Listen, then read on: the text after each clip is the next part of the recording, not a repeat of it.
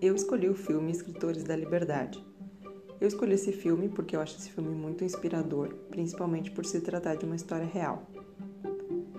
Então, analisando com as discussões que a gente realizou nas nossas aulas, nesse filme, para mim, traz muito das teorias, né, que a gente estudou, principalmente Valon e Vygotsky.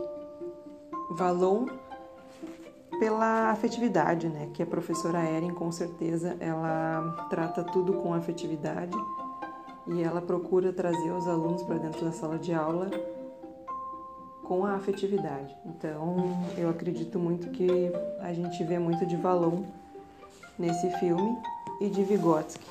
Vygotsky, eu acredito que a gente vê até pela interação social, né?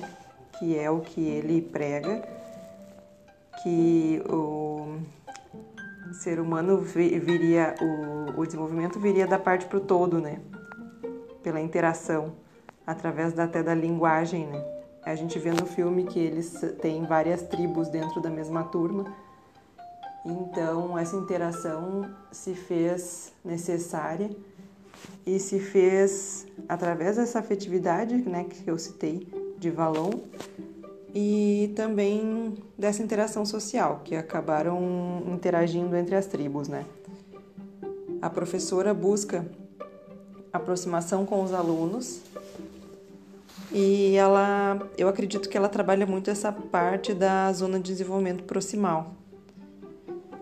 Uma cena que eu achei interessante foi uma cena que a professora vai até a biblioteca querendo retirar livros para apresentar para os alunos, né?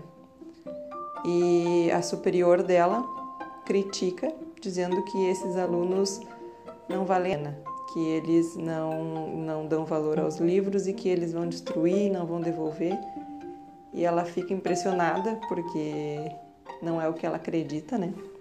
Então ela faz tudo o que ela pode para que eles tenham essa oportunidade, tenham essa experiência com esses livros que seriam um assunto que eles estão tratando em sala de aula. Então isso eu acho que é que ela buscou essa zona de desenvolvimento proximal. Ela acredita na capacidade deles e ela vai atrás e ela consegue esses materiais.